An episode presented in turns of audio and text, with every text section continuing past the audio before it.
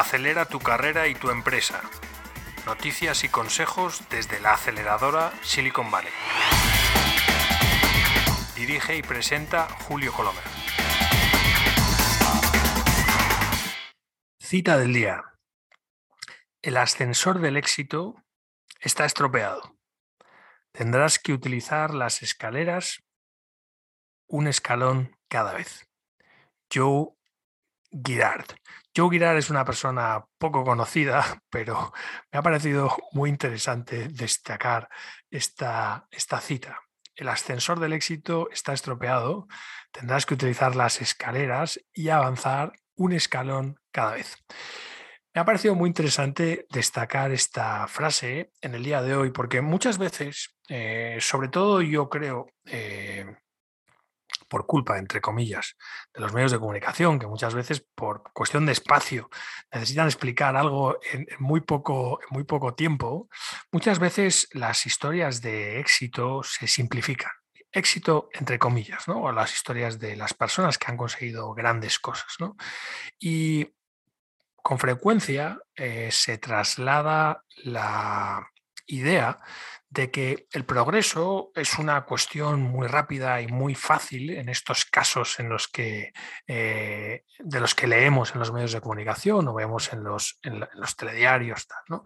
Y me ha parecido muy apropiado destacar esta frase, que yo creo que, realmente eh, describe lo que significa progresar en la vida. Eh, en general, en todos los ámbitos de la vida, el progreso es un camino eh, lento y es un camino esforzado. Y es un camino el que se debe avanzar un escalón cada vez. Eh, no se debe subir toda la escalera de golpe, subir de cinco en cinco los escalones, sino que hay que aprender poquito a poquito, no hay que correr más de la cuenta y hay que entender que ese éxito repentino eh, no ocurre o cuando ocurre no es bueno. Y yo creo que en primera persona, yo os he hablado ya de algunas experiencias relacionadas con eso, eh, que he vivido en primera persona y que he visto también algunas otras personas cercanas vivir. No es bueno correr demasiado, incluso cuando eh, el entorno eh, te facilita correr más rápido de lo debido. Muchas veces, especialmente en el mundo startup, eh, contar con un equipo antes de tiempo, contar con financiación antes de tiempo, contar con subvenciones antes de tiempo, contar con eh, una oficina antes de tiempo, contar con software antes de tiempo, es un error. Por lo tanto, me ha parecido muy inteligente y muy apropiada la cinta de hoy el ascensor del éxito está estropeado, tendrás que utilizar las escaleras y tendrás que subir un escalón cada vez. Esta frase es de Joe Saludos a todos los que escucháis este podcast y también a quienes lo veis en nuestro canal de YouTube. Soy Julio Colomer, director de la aceleradora Silicon Valley. Como sabéis, este programa está dirigido a las personas más importantes de la sociedad, a todos esos luchadores que os esforzáis, que nos esforzamos por mejorar cada día y que con vuestro esfuerzo contribuís a mejorar la sociedad.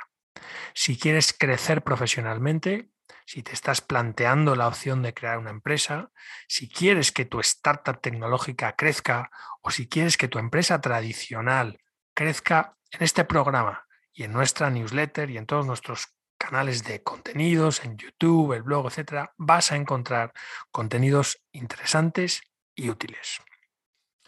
En este episodio, eh, al igual que el anterior, vamos a seguir un formato algo peculiar, porque como sabéis, en esta semana, desde la aceleradora Silicon Valley, hemos eh, publicado y estamos lanzando el informe Web 3.0. Y como os decía en el episodio anterior, este informe, en mi opinión, destaca que nos encontramos en un momento eh, crucial en el que es muy importante entender cuáles son los cambios que vienen eh, cuáles son las oportunidades que traen esos cambios y al mismo tiempo cuáles son las amenazas. Y estamos, y así lo, lo, describimos en el informe, en un momento en el que podemos equipararnos a el momento del nacimiento de la web 2.0. Recordar cuando eh, apareció aquella cosa llamada Facebook o aquella otra cosa llamada Twitter y todos decíamos, bueno, pues esto para qué sirve, hay que ver el tiempo que estamos perdiendo aquí o allá, etcétera, ¿no?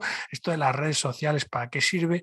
Bueno, pues cuando echamos la vista atrás, eh, 10 años después, nos damos cuenta de que realmente la transformación que supuso esa web 2.0 sobre la web 1, que podríamos llamar, que era esa web eh, formada por páginas web estáticas, en la que sencillamente pasabas de una noticia a otra, pero no podías hacer mucho más. De pronto, esa web 2.0 fue la web de la interactividad en la que podíamos interactuar con las aplicaciones web, podíamos empezar a hacer cosas, podíamos empezar a pagar, podíamos empezar a hacer negocios online, etcétera, y vimos cómo aquella locura llamada Facebook o llamada Twitter, pues pasaba de un millón de usuarios a 100 millones, a mil y a dos mil usuarios en cuestión de muy poco tiempo. Bueno, es posible, es bastante posible, y como veréis, eh, si, habéis escuchado el episodio anterior, veréis que los inversores, y estamos hablando de inversores muy importantes, no de inversores, digamos, salvajes o inversores especialmente osados,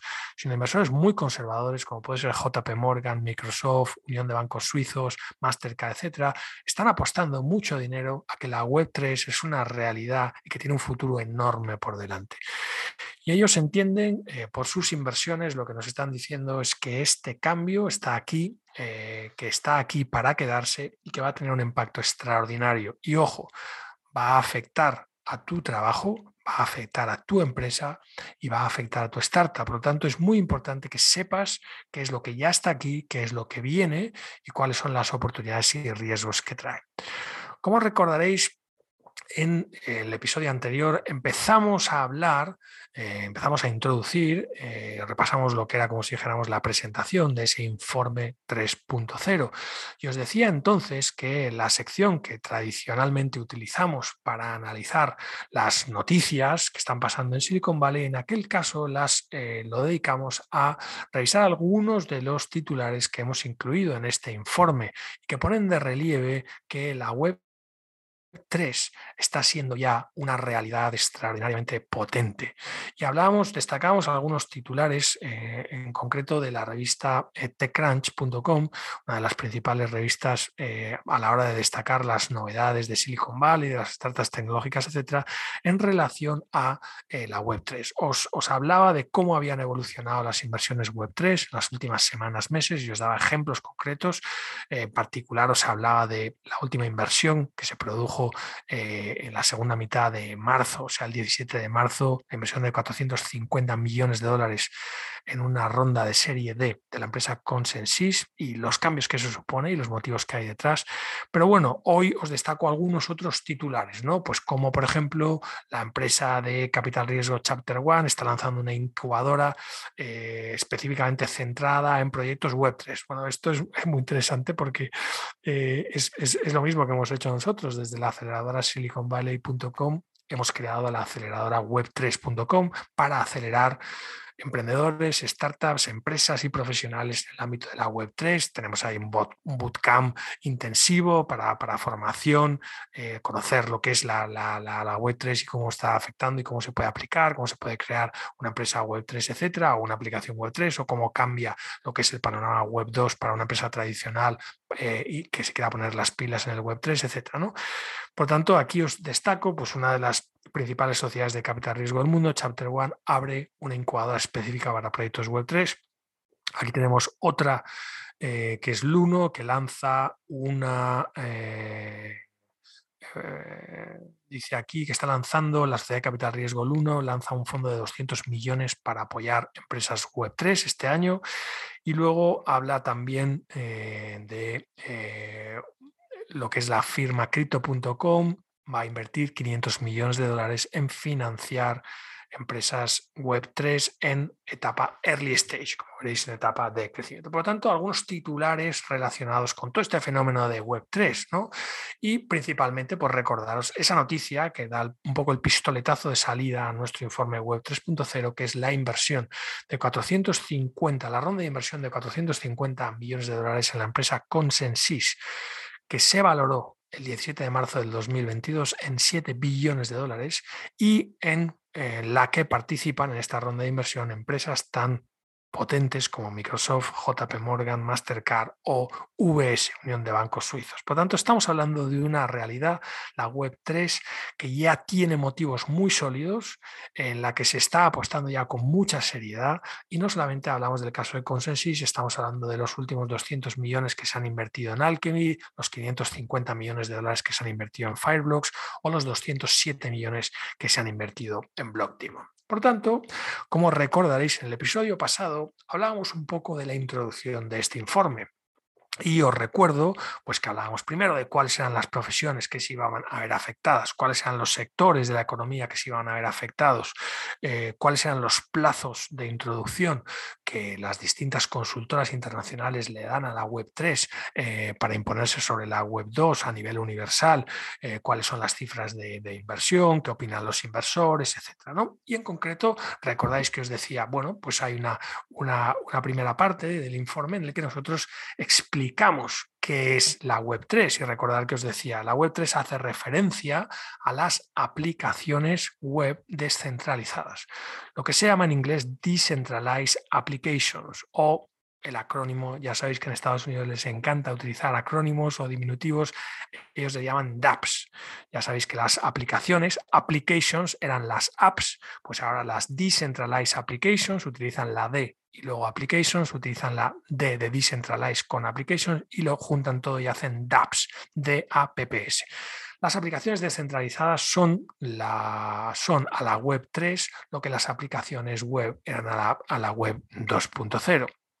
Y también decíamos que detrás de todas estas aplicaciones hay una tecnología, que es la tecnología blockchain, que es la tecnología que ha cogido tan mala fama eh, por su relación con los bitcoins, pero que decíamos, los bitcoins no es nada más que una aplicación de blockchain, los bitcoins son una aplicación de la blockchain de primera generación y la Web3 es una eh, consecuencia de la tecnología blockchain de segunda generación, mucho más asociada con eh, todo lo que son las tecnologías Ethereum que con eh, lo que es el tema de Bitcoin. Por tanto, olvidaros, y nosotros de hecho así lo ponemos en el informe, la Web3 no es Bitcoin, la Web3 no son las criptomonedas, las Web3 no es el metaverso, está relacionado con todos estos conceptos, pero abarca mucho más que solamente estos conceptos.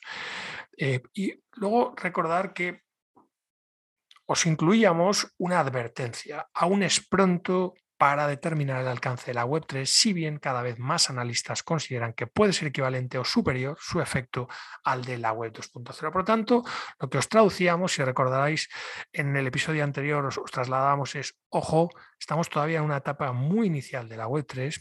¿Y esto qué quiere decir? Quiere decir que es el momento de las oportunidades. ¿Eh? también de los riesgos, pero de las oportunidades. Por lo tanto, es el momento perfecto para que la audiencia de este podcast, que son los emprendedores, que son los profesionales que quieren progresar en sus carreras profesionales, que son los empresarios que quieren hacer crecer sus empresas, que son los directivos de las startups tecnológicas, etc., es el momento para que entiendan qué es lo que viene y empiecen a prepararse para aprovechar las oportunidades y protegerse de los riesgos y las amenazas que van a traer este cambio. Bien, en el informe, no ya en la preview del informe, sino en el informe que os podéis destacar, eh, os podéis descargar en aceleradorasiliconvalley.com, dando haciendo clic en, el botón de la, de la homepage, podéis descargaros el informe gratuitamente. Veréis que hemos destacado eh, una comparativa entre la web 2.0 y la web 3.0. Hay una pequeña tabla porque nos parece que en ocasiones es mucho más fácil entender algo por algo nuevo por contraposición a algo que ya existe, ¿no? Es decir, es mucho más fácil explicarle a una persona que no sabe lo que es un coche partiendo del concepto de un carro, de un carromato tirado por caballos, que explicarle directamente lo que es un coche si nunca ha visto uno, ¿no? Por lo tanto, con la web 3.0 y la web 2.0 nos pasa algo parecido. Y en el episodio de hoy eh, me quiero concentrar principalmente en esto, en explicaros las diferencias principales o algunas de las diferencias principales entre el Internet que conocemos hoy y el Internet que viene y que en muchos casos ya está aquí. Veréis, en primer lugar, que la web 3.0 tiene su origen en muchos defectos de la web 2.0. Y no solo de la web 2.0, sino también de la economía 2.0 en general.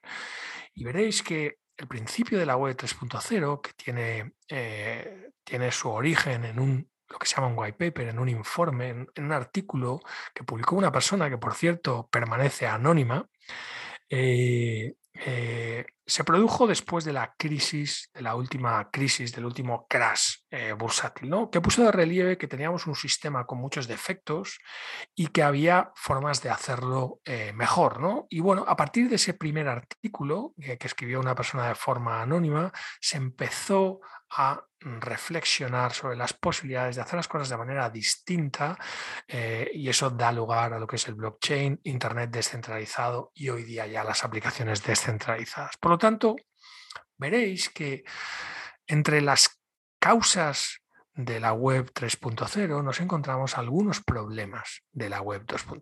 Y me podéis decir, oye, pero ¿cuáles son los problemas de la web 2.0? Si esto parece que va como un cohete, ¿no? Estamos viendo Facebook, LinkedIn, Twitter, todos van a, a 300 revoluciones. Bueno, primer gran problema que tiene la web 2.0, que muchas veces somos conscientes de él y muchas veces no, porque como veréis enseguida hay cierto interés en que no, no, en fin, no sea demasiado evidente este problema. ¿no?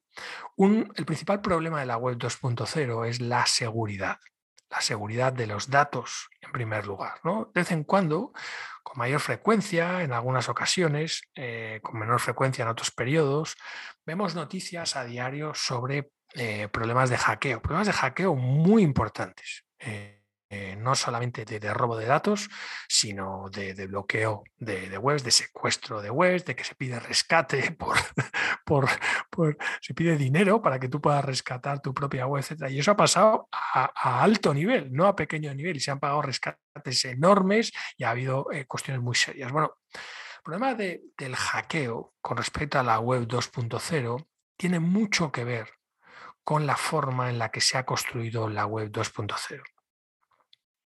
En la web 2.0 los datos son tan seguros como lo es el servidor central que los aloja. Y esta manera de construir Internet a base de confiar en servidores centrales es precisamente lo que, les, lo que la ha hecho vulnerable.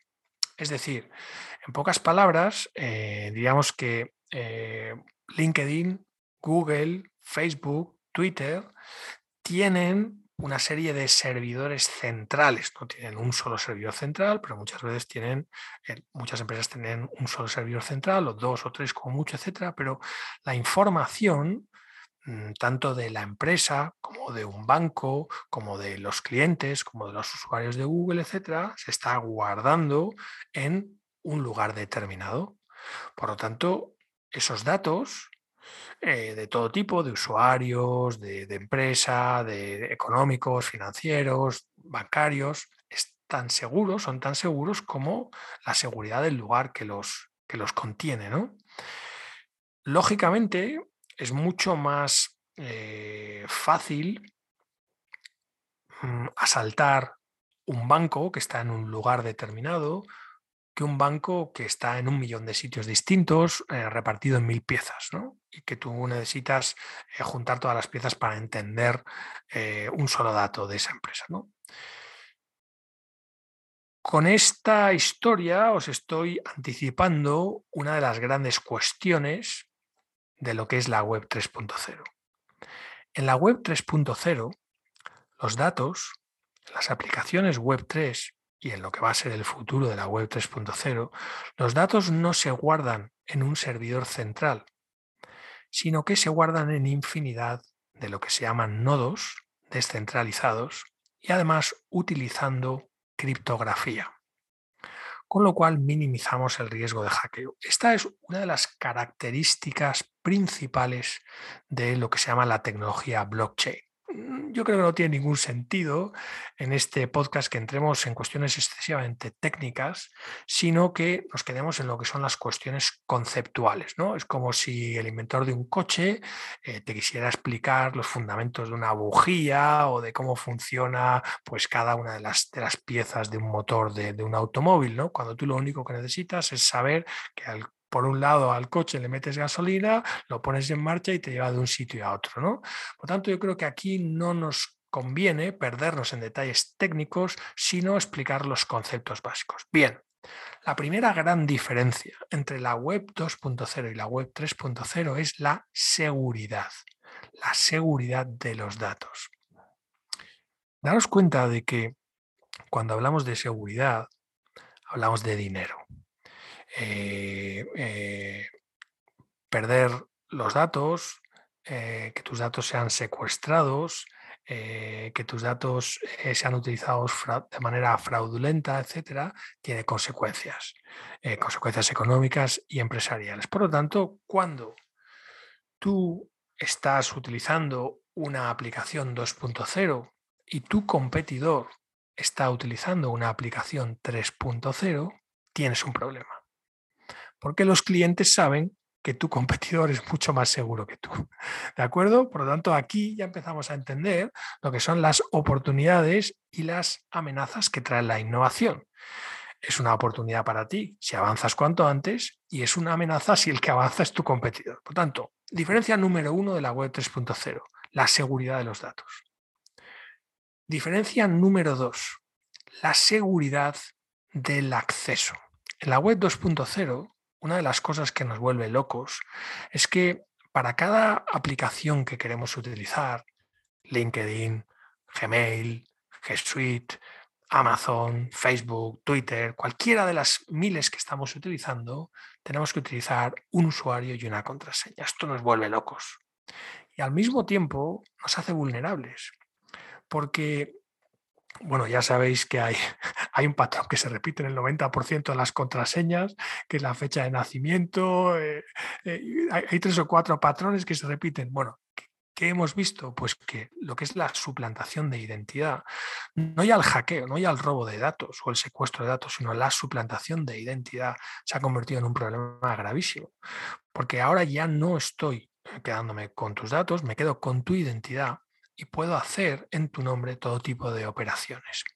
Esto se ha convertido en un problema muy importante en Internet y esto se termina con la web 3.0. Y daros cuenta de el impacto enorme que esto va a tener en todo tipo de operaciones que hacemos en Internet. ¿Por qué? Porque fijaros que nosotros ahora, cada vez que compramos, estamos pagando una enorme cantidad de dinero cada día entre todos los compradores de Internet a una serie de empresas que nos están protegiendo de esa inseguridad. Daros cuenta de que cada vez que pagamos en Amazon o cada vez que pagamos online en un comercio electrónico utilizando una tarjeta de crédito, estamos pagando una pequeña comisión a Amazon o a esa tarjeta de crédito para que nos garantice la seguridad de las transacciones. Imaginaros que no hubiera riesgo de seguridad en nuestras transacciones online y que por lo tanto esa función del el intermediario que nos proporciona seguridad fuera innecesario.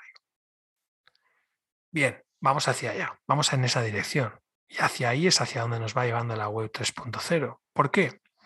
Pues porque en relación con el acceso, en la web 3.0, el usuario tiene una sola clave privada para acceder a todas las aplicaciones. Imaginaros. Por lo tanto, se minimiza el riesgo de suplantación de identidad. Recordar que cuando os hablo de la web 3.0, os estoy hablando de hacia dónde vamos. En muchos casos, esa realidad ya está aquí en muchos casos en esa realidad ya tenemos los primeros experimentos y ahora tenemos que pasar a hacer ese experimento masivo.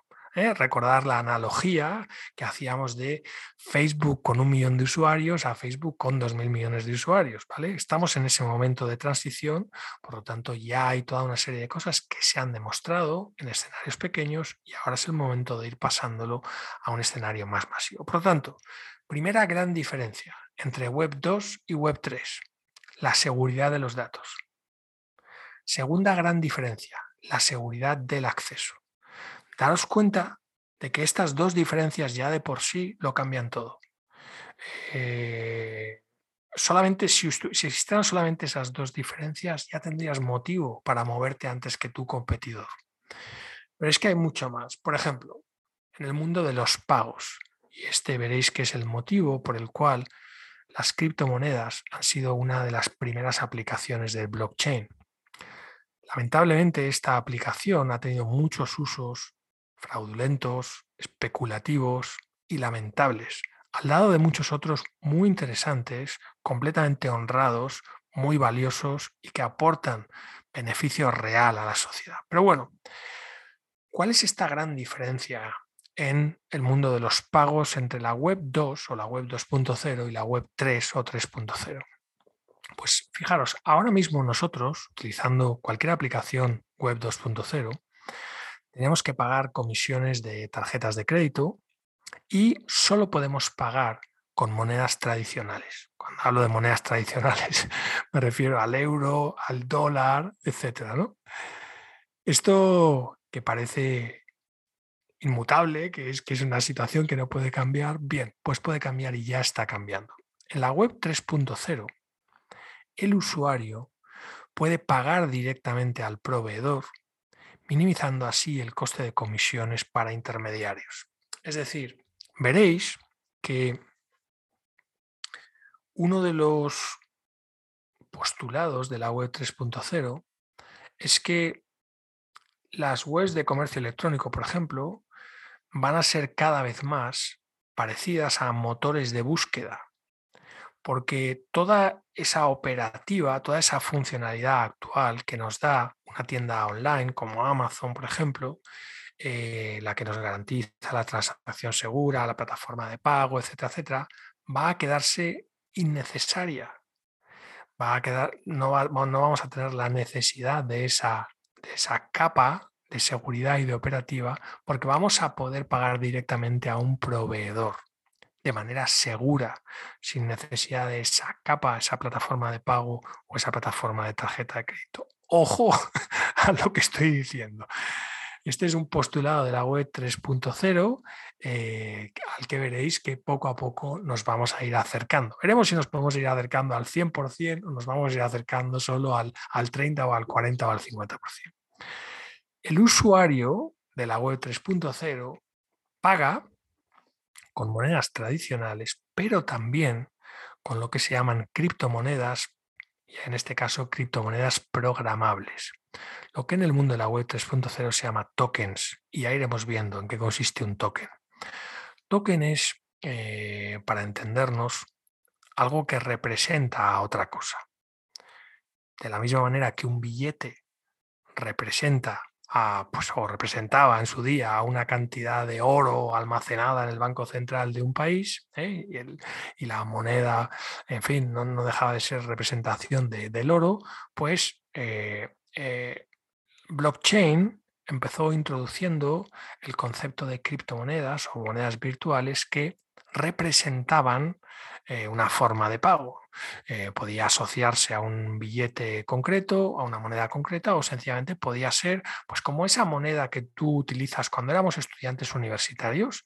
En algunas universidades había una moneda especial para la universidad, ¿vale? Entonces, si tú eras estudiante en la Universidad de San Francisco, pues tenías como tus monedas de estudiantes que podías gastar en la cafetería de la universidad, en la lavandería de la universidad, en la librería de la universidad, etc. Bueno, pues las criptomonedas son algo parecido en el sentido de que no solamente algunas de ellas están asociadas a monedas reales, sino que algunas de ellas están asociadas sencillamente a una comunidad determinada de usuarios. ¿vale? Entonces, veréis que con el blockchain de segunda generación, estas criptomonedas se han convertido en criptomonedas programables, mucho más sofisticadas de lo que eran los iniciales bitcoins, etcétera, y con muchas más eh, posibilidades y muchos más usos, eh, mucho más allá de la especulación en la que muchas veces se convirtió el, bitcoin en aquella primera época. ¿no? Por lo tanto, lo que estamos hablando es de que en la web 3.0 maximizamos la facilidad para comprar y vender entre, no digamos particulares, digamos entre el cliente y el proveedor directamente.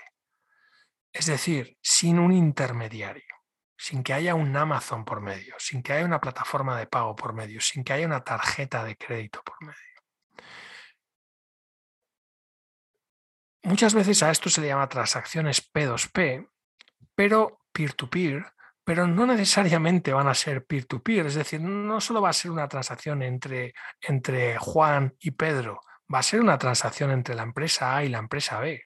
Van a interactuar directamente sin necesidad de un intermediario. Por lo tanto, de lo que estamos hablando es de que se maximiza la, facilidad entre las transacciones entre un cliente y un proveedor, pero también vais a ver que una de las cosas absolutamente revolucionarias que trae la web 3.0 es una nueva forma de incentivos digitales. Y esto, la verdad, es una de las cosas que más sorprende cuando uno conoce la realidad web 3.0. Es cómo se ha conseguido eh, diseñar un sistema de incentivos para que la gente haga cosas sin necesidad de tener a un policía controlando. Es muy interesante cómo en el mundo blockchain se ha conseguido que la gente se comporte de una determinada manera sin necesidad de supervisión. Es como si la web 3.0 estuviera consiguiendo que el empleado, el empleado no necesitará un jefe o un supervisor o un manager. Bueno, veréis que hay mucho de eso. El sistema de incentivos, más allá del sistema de pagos, el sistema de incentivos se va a revolucionar en la web 3.0. Y esto tiene algunos usos alucinantes. Ya veréis que los vamos a ir viendo en los próximos episodios. Pero, por ejemplo, ya se ha empezado a experimentar en algunas administraciones públicas, en este caso de Austria, os pondré un ejemplo, eh, cómo incentivar a los ciudadanos a que se comporten de manera correcta. ¿no? O sea, tú a la gente le puedes decir, oye, pues consume menos CO2 o tira menos plástico o recicla más, tal y cual, con campañas de publicidad institucional o bien con campañas de incentivo vía blockchain, como se ha hecho pues, en algunos ayuntamientos, por ejemplo, de Austria, en el que se ha conseguido que el ciudadano redujera la emisión de CO2 a base de recompensarle con tokens, con criptomonedas virtuales. Y ahora veréis cómo funciona eso, es realmente alucinante. La cuarta diferencia, y ya termino el episodio de hoy con esta, la cuarta gran diferencia que hay entre la web 2 y la web 3 se refiere, y fijaros lo súper revolucionario que también es esta cuarta mm, eh, diferencia, a las transacciones internacionales. En la web 2.0, el usuario tiene que pagar comisiones bancarias muy altas cada vez que realiza una transacción internacional. Para las personas que hemos estado viviendo en el extranjero y que hemos estado moviendo dinero entre un país y el país que dejábamos y el país al que, al que nos trasladábamos, etcétera, o las personas que hemos estado trabajando eh, con, en distintos mercados, con equipos en distintos países, etcétera, o las personas que nos movemos en el ámbito startup, en el ámbito emprendedor, que queremos hacer cosas, etcétera, muchas veces nos hemos encontrado con la barrera de las transacciones internacionales. Y de pronto, pues te das cuenta de que mover dinero entre tu cuenta de Colombia y tu cuenta de Estados Unidos, entre una cuenta tuya y tuya, resulta que te cuesta un montón de dinero en comisiones de un banco, sencillamente por, por quitar un uno de una cuenta digital aquí y ponerlo en otro.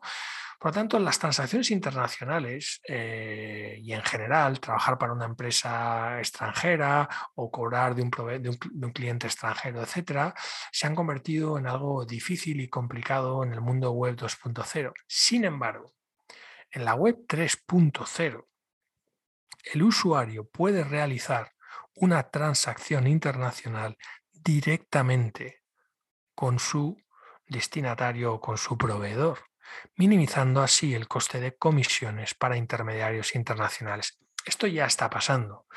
Eh, las personas que hemos estado trabajando y viviendo en el extranjero ya hemos experimentado la gran diferencia que suponía hacer transferencias internacionales con un banco un banco normal y corriente, tan respetable y tan potente, o hacerlo con empresas tradicionales.